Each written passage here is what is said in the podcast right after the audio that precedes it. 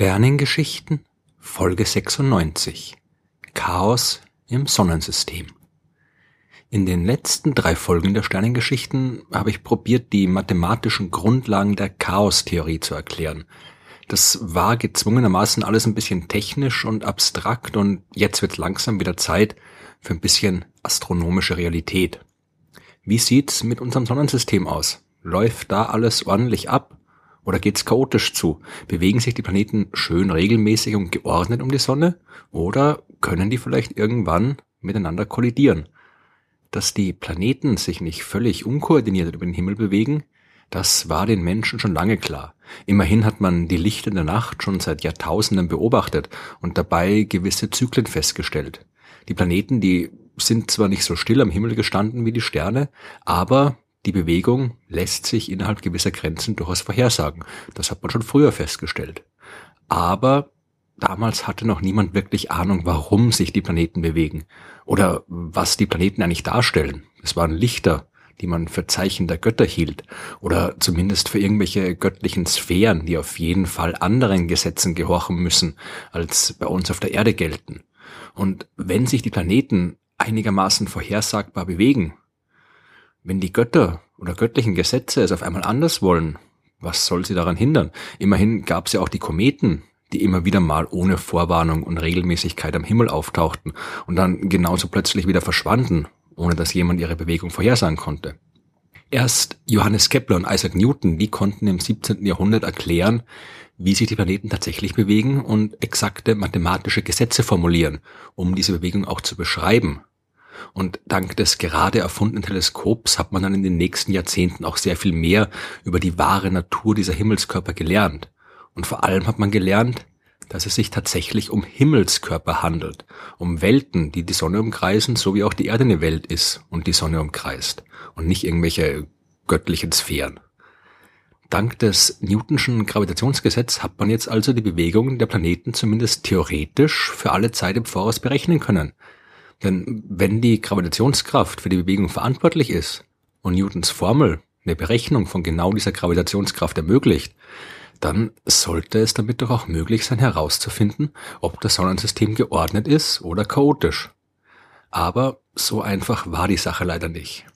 Vorerst hat sich aber sowieso eine sehr deterministische Stimmung verbreitet. Newtons Gravitationsgesetz war ja nur der Anfang. Im 17. und im 18. Jahrhundert haben die Wissenschaftler immer mehr Naturgesetze entdeckt, die jeden Aspekt der beobachtbaren Welt zu erklären schienen. Die Welt war vorhersagbar geworden. Und auch bei den Planeten hat man große Fortschritte gemacht. Man hat zwar ihre Bewegung immer noch nicht für alle Zeiten vorhersagen können, aber immerhin für die nahe Zukunft mit großer Genauigkeit vorausberechnet. Man hat das Sonnensystem als so eine Art Uhrwerk angesehen, das bis in alle Ewigkeit schön regelmäßig vor sich hintickt und die Planeten auf den immer gleichen Bahnen um die Sonne herumtreibt.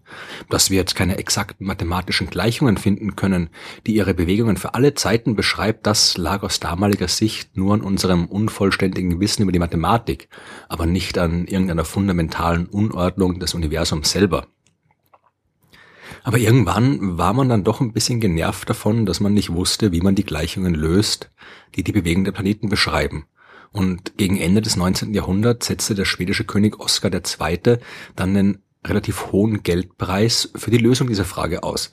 Man wollte jetzt endgültig klären, ob es eine grundlegende Ordnung gibt, der die Planeten ihrer Bewegung folgen müssen, oder ob sie sich rein prinzipiell irgendwie durch Sonnensystem bewegen und da vielleicht sogar kollidieren können.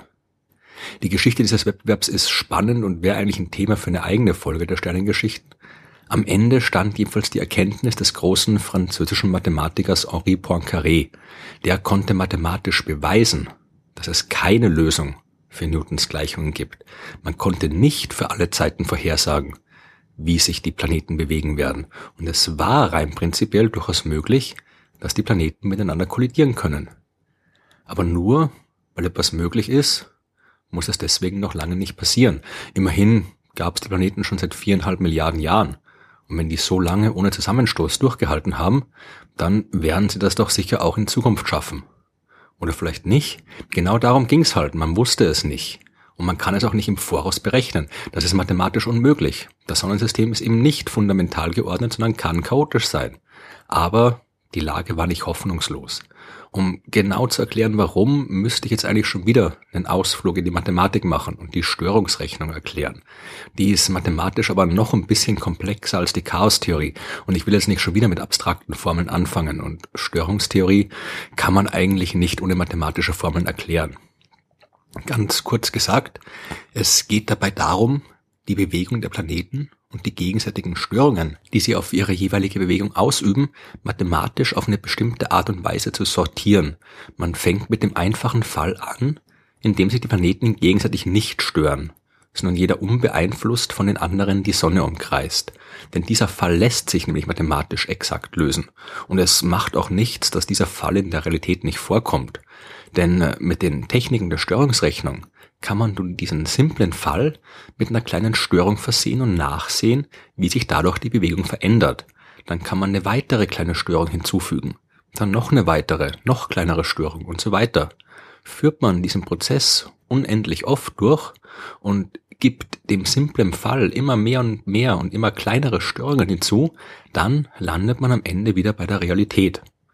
Störungsrechnung beschäftigt sich also mit der Mathematik unendlicher Reihen. Man muss sich mit Bahnelementen beschäftigen, mit Fourier-Entwicklungen, mit kanonischen Gleichungen und mit jeder Menge anderer obskurer Mathematik. Und wenn man natürlich auch nie all die unendlich vielen Störungen in den Gleichungen berücksichtigen kann, kann man zumindest ein paar davon mit einbeziehen und so immer genauere Annäherungen an die Realität finden. Und wenn man das macht, dann sieht man, dass das Sonnensystem zwar fundamental chaotisch ist, in erster Näherung, aber trotzdem ordentlich. Für die Experten, das liegt daran, dass der Säkularterm in der Lösung der Störungsgleichung für das Delaunay-Element L verschwindet. Und für diejenigen, die nicht das Vergnügen hatten, ein paar Semester lang Störungsrechnungen der Uni zu lernen, das liegt daran, dass sich die Bahnen der Planeten zwar prinzipiell beliebig stark verändern können, aber wenn es um die Änderung der Größe der Bahn geht, dann zeigt sich, dass diese Änderungen zumindest in erster Näherung, nicht beliebig stark anwachsen können. Die Größe der Bahnen der Planeten kann sich zwar periodisch ändern, also zwischen bestimmten Größen hin und her schwanken, aber eine Planetenbahn wird nicht einfach immer größer und größer werden. Und damit ist sichergestellt, dass die Planeten einander nicht in die Quere kommen. Aber wie gesagt, das ist nur eine Näherungslösung, die nicht für alle Zeiten gelten muss. Wenn man sehr weit in die Zukunft blickt, dann können die Bahnänderungen durchaus auch sehr groß werden. Aber da geht es um Zeiträume von Milliarden Jahren. Also nichts, was uns akut Sorgen machen muss.